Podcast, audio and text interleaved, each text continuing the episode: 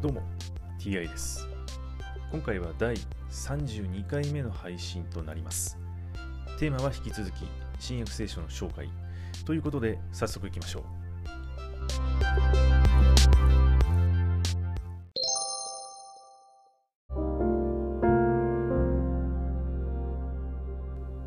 新約聖書第31回。今回は狭い門というお話です。狭い門から入りなさい。滅びに通じる門は広くその道も広々としてそこから入る者が多い。しかし命に通ずる門はなんと狭くその道も細いことか。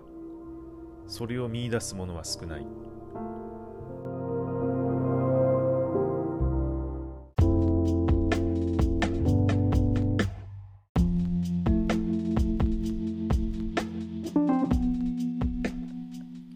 これは非常に短いお話でしてすぐ読めるのですがその内容というのはねかなりいろいろ考えさせられますね。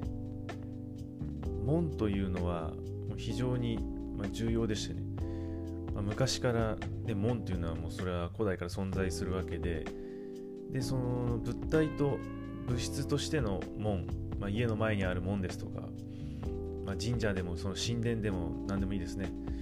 でそういう実質その役割を持つ門とあとその精神的な意味象徴的な意味の門とかもありますしね。これはあの各々がねちょっとよくよくあの考えてみていただきたいですね。狭い門。